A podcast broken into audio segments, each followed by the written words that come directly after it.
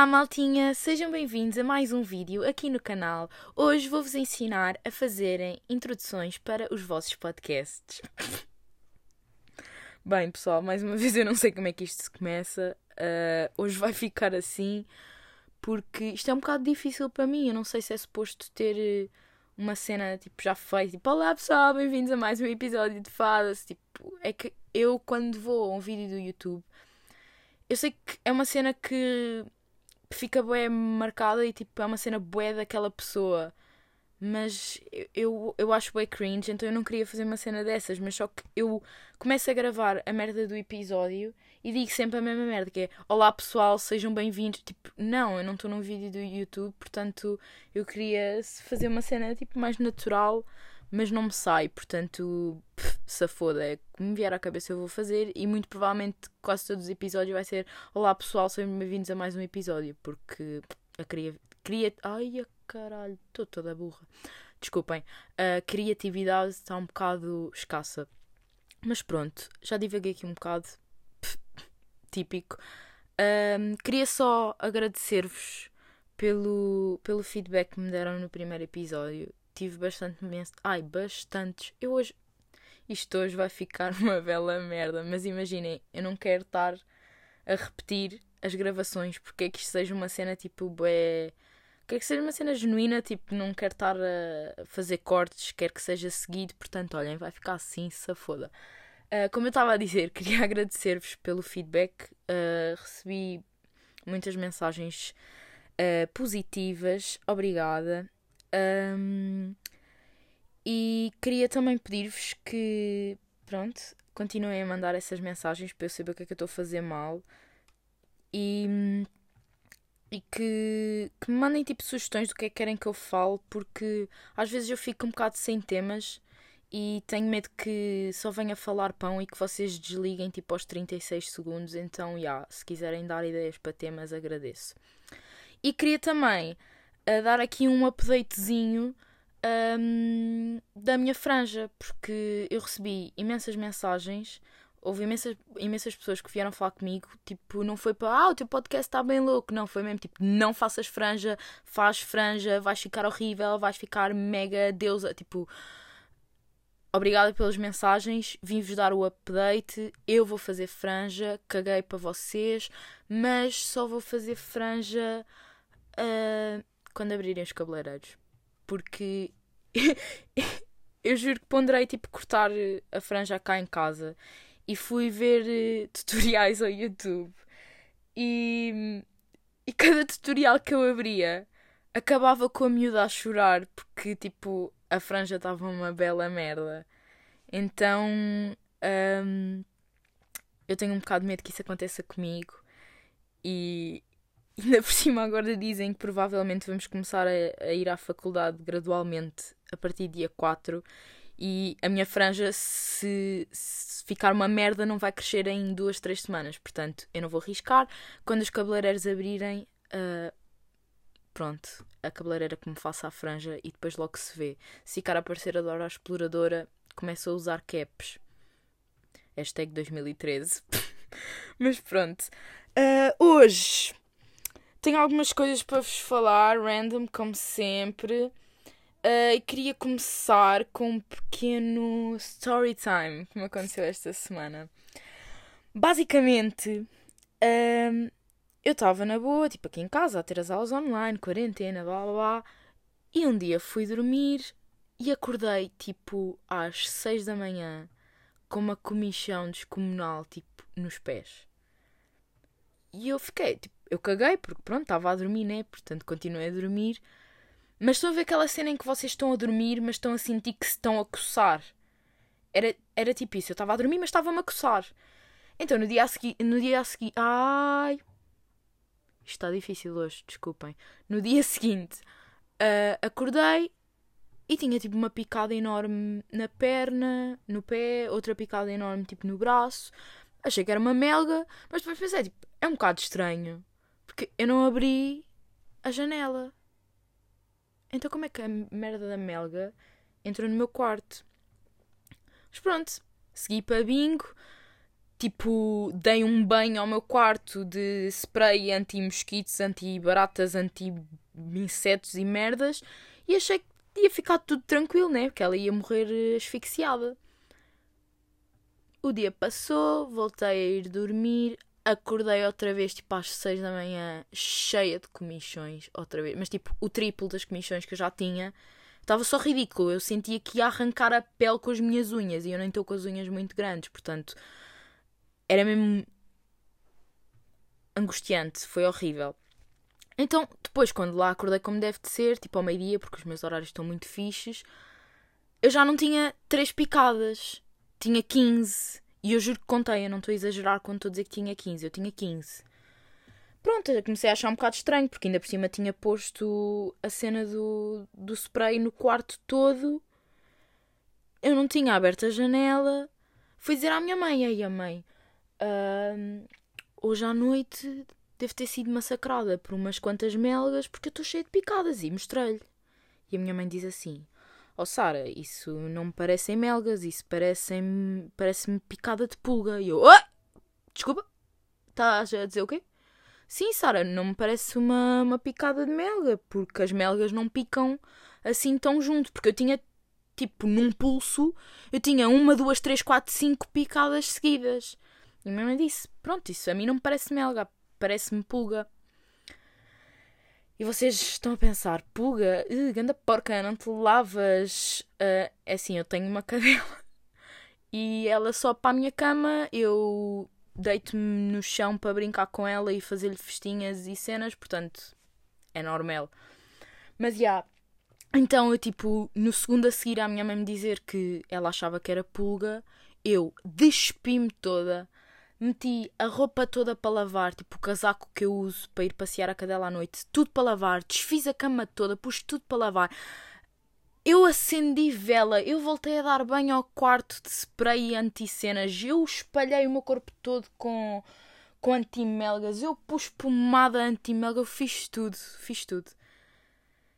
E tenho-vos a dizer que matei a puta, porque eu já não tenho mais picadas.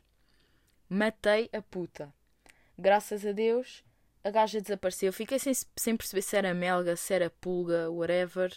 Mas já, está tranquilo. Continuo cheio de comichões. Isto já aconteceu tipo há 4 dias ou uma cena assim. Portanto, está bem rijo. Estou cheia de feridas. Uh, há sítios nas costas onde eu não consigo chegar. Que é tipo a cena mais irritante.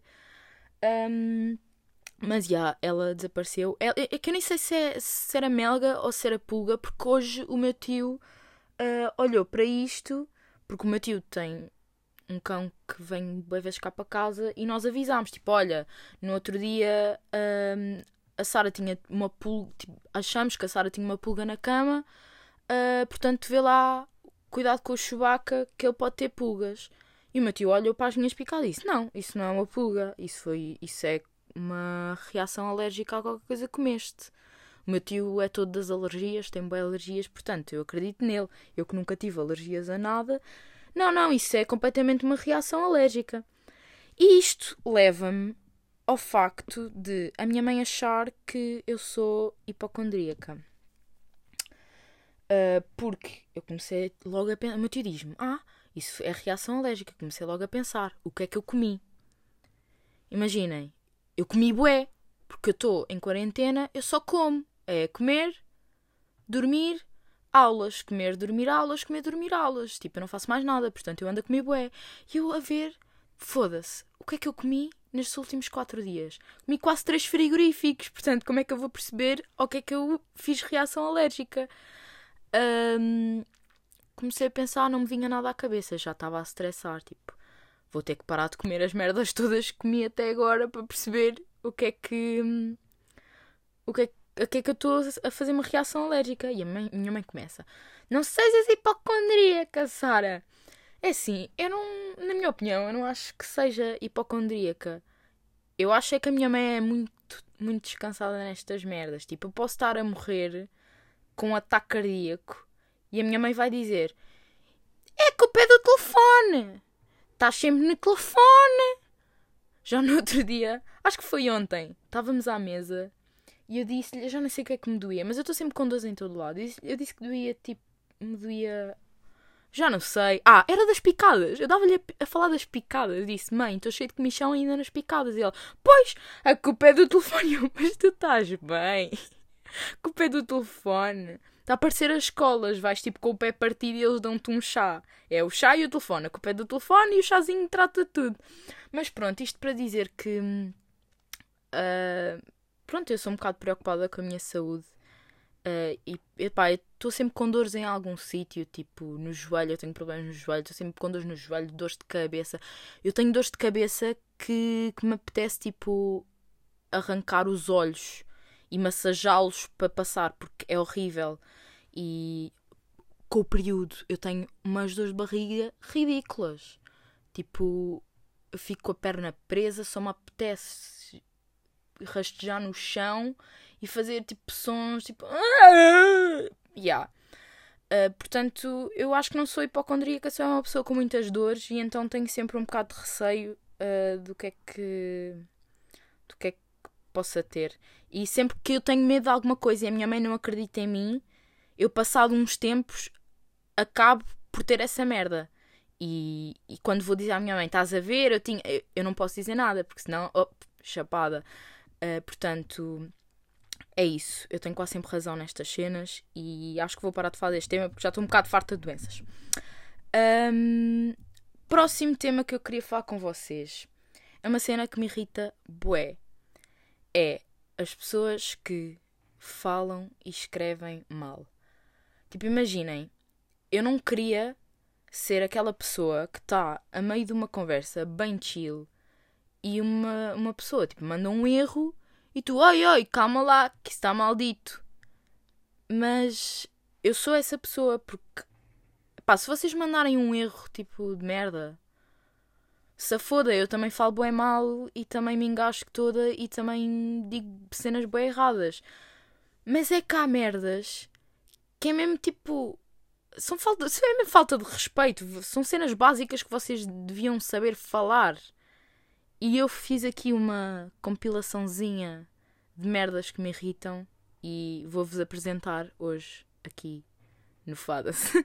Basicamente, aquela que mais me irrita é mortandela. Mortandela. Não, não, não, não. Não. Não é mortandela, é mortá dela. Outra com N's e M's que me irrita muito é o champão. Não, não, não, não, não, não. Não é shampoo, é shampoo. Pô. Tem um acento circunflexo no O. Shampoo. Não é shampoo. Pessoal, isto não é conjugação de verbos, não é nada muito difícil. É mortadela e shampoo. Portanto, aprendam, por favor. Isto irrita-me.